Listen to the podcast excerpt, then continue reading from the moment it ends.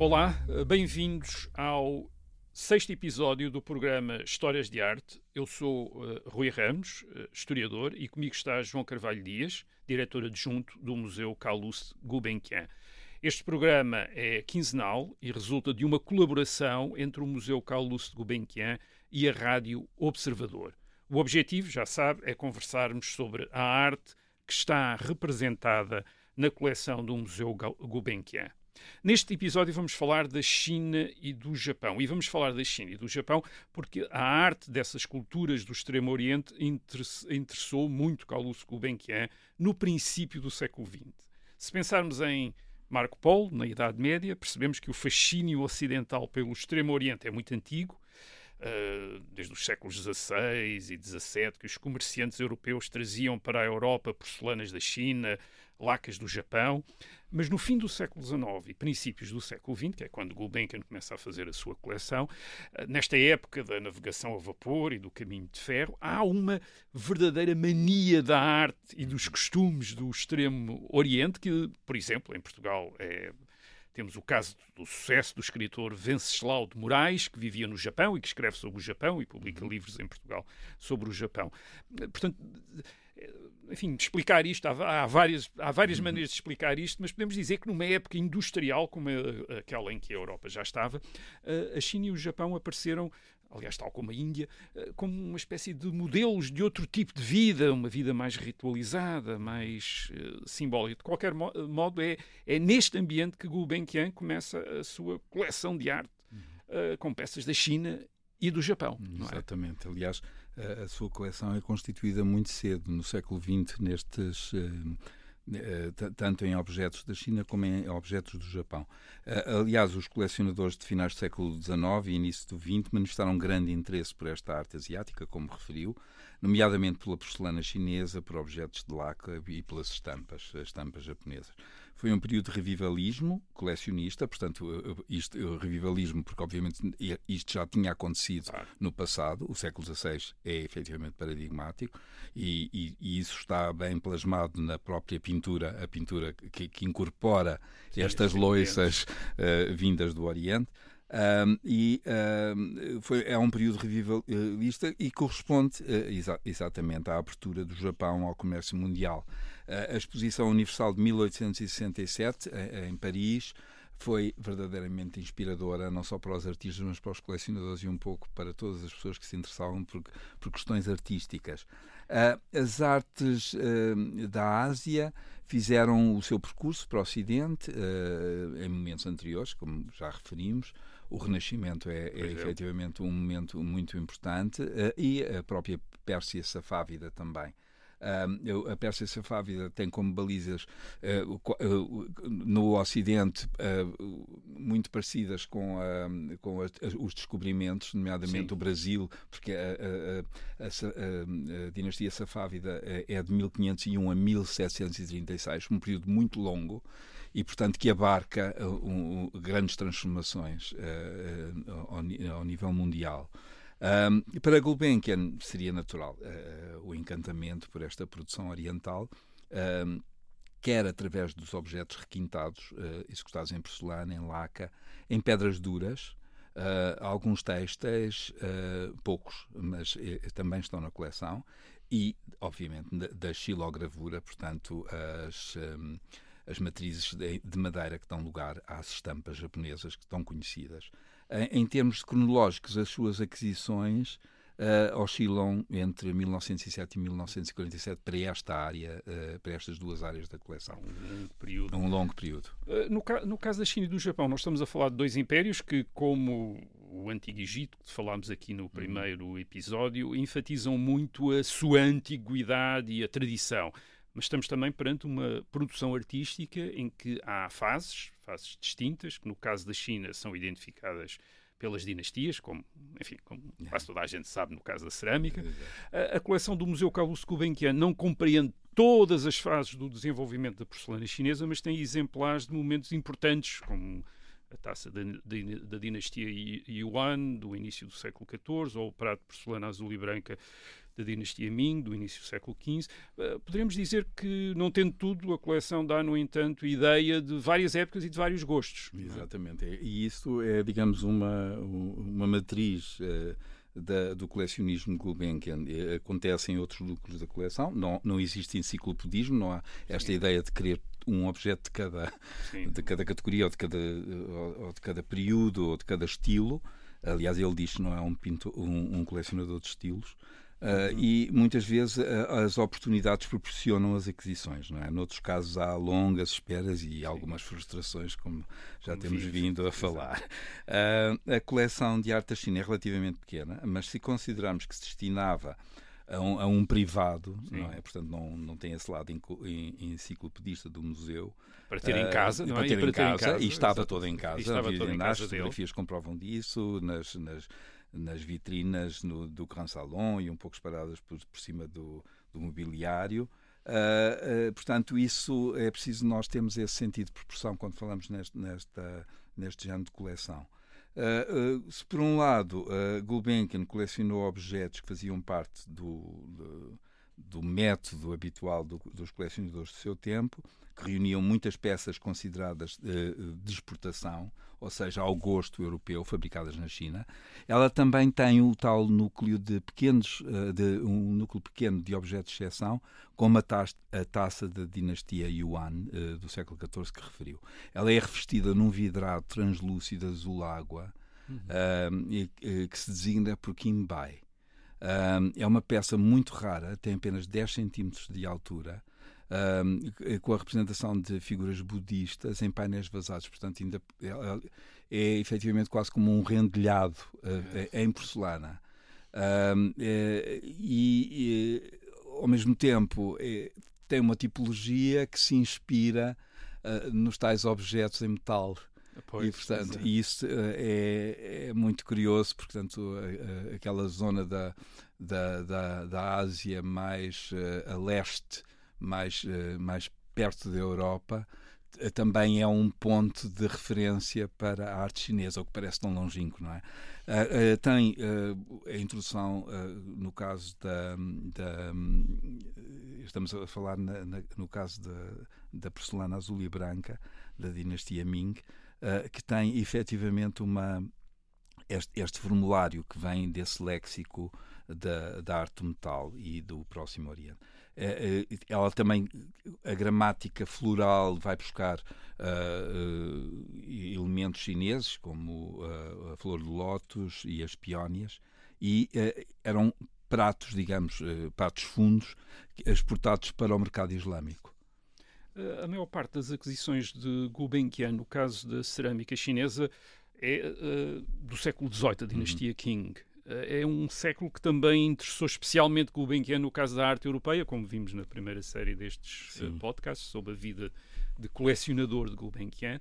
Eh, em relação à cerâmica chinesa, poderíamos dizer que no século XVIII temos também um auge daquele apuro técnico que parecia atrair o colecionador Calouste de Gulbenkian. Uhum. Um, para além das tipologias formais e decorativas, um, a coleção apresenta também uh, um cardápio, digamos assim, de técnicas. O, o, azul soprado, as famílias verde e rosa, os maltes sob biscuit. Uh, é um período em que, portanto, este, este período do século XVIII é um período em que a China é governada por, um, por estrangeiros, pelos manchus. Ora, os manchus são originários do, do nordeste da Manchúria. É, mas são, é, são imperadores é, que se tornaram grandes mecenas das artes e colecionadores, e daí o impulso que eles deram a, esta, a estas manufaturas. É, é interessante verificar que o interesse de Gulbenkian pelas artes decorativas do século XVIII inclui a aquisição de porcelanas Celadon. Celadon é, é um vidrado verde espesso e tem um nome francês porque é, é tem a ver com o romance Astrée de uh, d'Honoré Durfé, em que o pastor Celadon o herói deste romance usava fitas sim, verdes, sim, portanto sim. a cor vem desta forma muito uh, atalhada. Mas, mas o, o, que é que interessava a Gulbenkian? Para além, ele, ele uh, colecionou porcelanas Celadon, mas uh, anteriores, mas estas são montadas em bronze. Uhum. ao gosto do século XVIII. Portanto, até ele, o gosto dele pelo século XVIII eh, vai ao ponto de, de da fusão que começa pois. a existir entre artes de vários tempos. Isto vai acontecer inclusivamente no mobiliário, e, e o Gulbenkian tem uh, uma cómoda uh, extraordinária do século XVIII, do, do Jean de Forge, que, tem, que utiliza painéis lacados japoneses. Uma fusão Portanto, de temos elementos. A, uma fusão de elementos e, e e de, de, gostos, digamos assim. Há, há, uma coisa que talvez seja necessário referir. Uma parte da arte chinesa, conservada no Ocidente, reflete gostos ocidentais. Uh, neste sentido, a sua origem está num comércio de artefactos entre a China e a Europa, bastante organizado e muito intenso os séculos XVI e XVII, quando as naus europeias começaram a trazer enormes quantidades da chamada louça das Índias ou louça da Companhia das Índias, que era de facto porcelana chinesa transportada, enfim, daquilo que era o, Uhum. para os ocidentais as Índias, que, que, designavam uma designação do Oriente, eh, uma louça que espantou toda a gente pela técnica, pelo rigor da decoração, e a partir do século XVIII essa porcelana começa a ser fabricada na China, em massa, para exportação para a Europa, Europa e, e, portanto, adaptado ao gosto Exato. europeu. E, e às vezes é difícil distinguir, não é? é. Aparentemente é difícil Sim, distinguir é, é, entre a que foi uh, produzida na China e depois na Europa imitando a louça chinesa. É? Mas é preciso uh, também referir que tanto a Coreia como o Japão copiavam a cerâmica chinesa também, também a Coreia, com, com maior ou menor sucesso. o mesmo acontecendo no Médio Oriente. portanto, durante o, em períodos até mais longínquos. Um, de Portugal até à Suécia, passando pelo Reino Unido, os Países Baixos, é? um, esta recepção da porcelana da China uh, foi, digamos, engrossando as coleções uh, no, no, Ocidente. No século XVIII, o, o comércio da China com a Europa fazia-se quase que exclusivamente através do Porto de Cantão, que também se tornou uh, digamos, uh, centro produtor de cerâmica. Portanto, não só pois. produzia, como exportava, e era prático. E muita desta, desta atividade comercial acabou, acabou por, também por circular por Macau. Uh, portanto, temos aqui uma, uma aqui relação um, muito, um mundo global, um mundo muito global, mundo global da cerâmica. Exatamente, é exatamente. Há, há, uma peça ainda da China de que não poderíamos deixar de falar, que é o, o biombo de Coromandel, do fim hum. do século XVII. Uh, mais uma vez estamos perante um artefacto, neste caso um biombo, uh, que conta uma história, ou histórias, através das cenas do cotidiano e de cenas públicas, talvez alusivas à vida do comandante militar uhum. que recebeu este biombo como presente. Portanto, podemos imaginar um visitante em casa deste deste militar, à espera de ser uhum. recebido pelo dono da casa, a contemplar estas cenas e a compenetrar-se da vida e da relevância do seu anfitrião. Portanto, estamos aqui perante uma arte que está profundamente associada à posição dos seus proprietários numa sociedade hierárquica, uma arte que fala de estatuto, fala de poder. Sim, é, é, aliás, essa é uma, de, uma das obras mais fascinantes deste núcleo da coleção Gulbenkian. Não só pela sua escala, pelas técnicas de execução, mas tem uma notável qualidade artística. O, o Coromandel era, era o nome da costa do sudeste subcontinente indiano, através do qual este tipo de biomas produzidos na China eram exportados para a Europa. Eh, é um pouco injusto chamar de Coromandel a este, porque ele não tem nenhum tipo de, de digamos, de gramática que nos leva a, a, achar que é um, um produto de exportação. Sim. Uh, ele efetivamente é um produto local, porque é mesmo a temática uh, tem a ver com, com um dignitário, portanto, isto diria muito pouco a uma, a uma clientela europeia. Portanto, obviamente que ele não tem essa, essa função. É, é, é um biombo imenso, ele tem 6 metros quando planificado, uh, ligeiramente mais que 6 metros, 2,83 metros de altura. Portanto, é efetivamente um uma, uma peça imponente. E os biomas tinham também um pouco a, a função de criar limites uh, na arquitetura inter, dos interiores. Sim, Eles definiam de espaços, móveis, exatamente, paredes móveis. Aliás, vai ser uma, uma tendência durante o século XVIII e o XIX de utilizar os biomas para, para, para, lugares mais íntimos até da casa. Uhum. Uh, no caso do Japão, Carlos Gulbenkian interessou-se ainda por gravuras, e gravuras um, enfim, de vários artistas, mas um deles bem interessante, que é Kitagawa O Tamaro, muito conhecido no seu tempo pelas gravuras de cabeças de mulher dos anos 1790, do que o museu tem vários exemplares. Esta arte no Japão era conhecida por retratos do mundo flutuante ou do mundo que passa, do mundo efêmero, e tem a ver. Uh, enfim, mas, o mundo efêmero, mas belo, mas interessante. Uh, e os retratos de, de, mulheres por Utamar não são exatamente realistas, mas têm uma informalidade muito interessante, até pelo, pelas poses uh, naturais, uh, que fez com que o Tamaro fosse um dos artistas japoneses mais influentes na Europa a partir de meados do século XIX, certo. por exemplo, em França, entre os impressionistas, uhum. uh, o que naturalmente também terá motivado, talvez, as uhum. aquisições de Gulbenkian, não é? Há, há, mesmo quem defenda que sem estampas japonesas não haveria impressionistas. Isso pode ser um, um pouco exagerado, porque nós não sabemos o que teria sido sem, sem o facto da das estampas terem chegado nesta altura à, França, mas não há dúvida que a influência e o poder eh, de sedução que a arte japonesa exerceu é por demais evidente. Para além do Tamaro, a Gulbenkian também adquiriu estampas de Okuzai, de Hiroshige, Toyokini e Aizan, são nomes uh, talvez menos conhecidos, mas muito conhecidos do, no, no Japão e, e, com grande repercussão também na Europa e, e, facilitados pelas vendas de coleções. Eh, e, portanto, em duas coleções, uma delas em 1911 e outra em 26, ele comprou um conjunto muito significativo de estampas. A coleção um, ehm, cobre os temas ukiyo-e, as tais imagens do mundo flutuante, que é efêmero, que é cotidiano, Uh, mas também uh, pássaros, paisagens, vistas de Edo, que é a atual, Tóquio, e portanto é, um, é um, um, lote muito representativo. É, e muito bonito, e com e, peças sim, fantásticas. De, uma de grande beleza. Finalmente, no Japão temos as caixas aos estojos de laca, uh, que são um caso significativo porque são artefactos que depois de terem deixado de ser usados no Japão passaram hum. a, ser, a ser sobretudo do interesse dos colecionadores do é. Ocidente. É? é? engraçado isso porque eh, no caso dos enros, uh, o enro é um, um objeto extremamente uh, utilitário do, do, ponto de vista do traje masculino.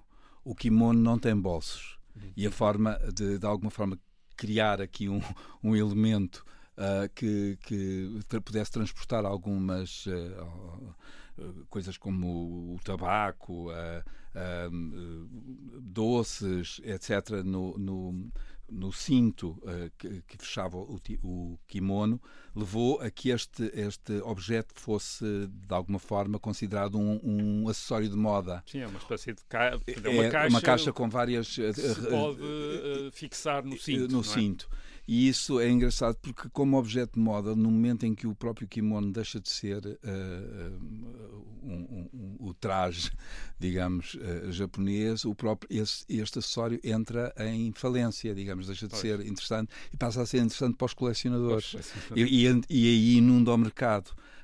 mas para além de, dos, dos enros, há, há, também as caixas de escrita, que são os uh, Suzuribako, Uh, que eram verdadeiros uh, escritórios portáteis, porque têm um tabuleiro amovido, uh, uma pedra de escrita, um recipiente para água, por vezes com goteira, e, portanto, são objetos muito sofisticados, com desenhos polvilhados, com pós-metálicos, lá estão outra vez os pós-metálicos, neste caso os maquier, uh, que, uh, que, são colocados uh, sobre a, a, superfície da laca ainda fresca e que têm efetivamente um, um efeito extraordinário. Não, não é estranho que, que Gulbenkian tenha, tenha colecionado estes objetos tão requintados. Aliás, algumas destas caixas do fim do século XVIII e princípios do século XIX da coleção lembram muito pela sua decoração peças como as joias do francês René Lalique do fim do século XIX e princípio do século XX que Gulbenkian também colecionou, uh, também colecionou com um especial apreço. Ah, exatamente, aliás,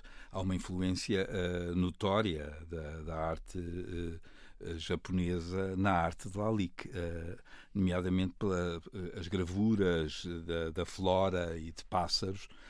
estão presentes nas próprias obras de, de Lalique.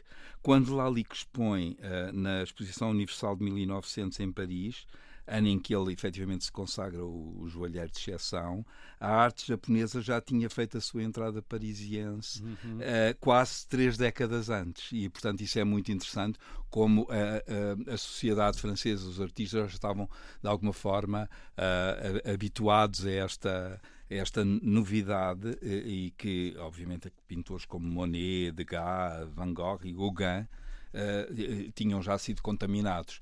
Aliás, nós vimos algumas dessas gravuras nas próprias pinturas, uh, tanto de, de Gauguin como de Van Gogh.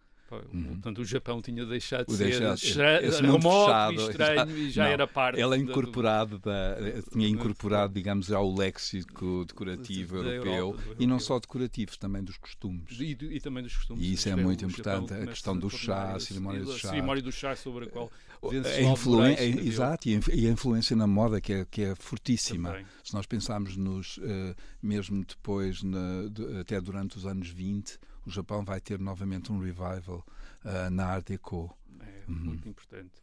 Obrigado, obrigado ao João Carvalho Dias. Voltaremos daqui a 15 dias para falarmos da arte da Europa nos séculos XVII e XVIII, sempre a propósito da coleção do Museu Gulbenkian. Até lá e contamos consigo.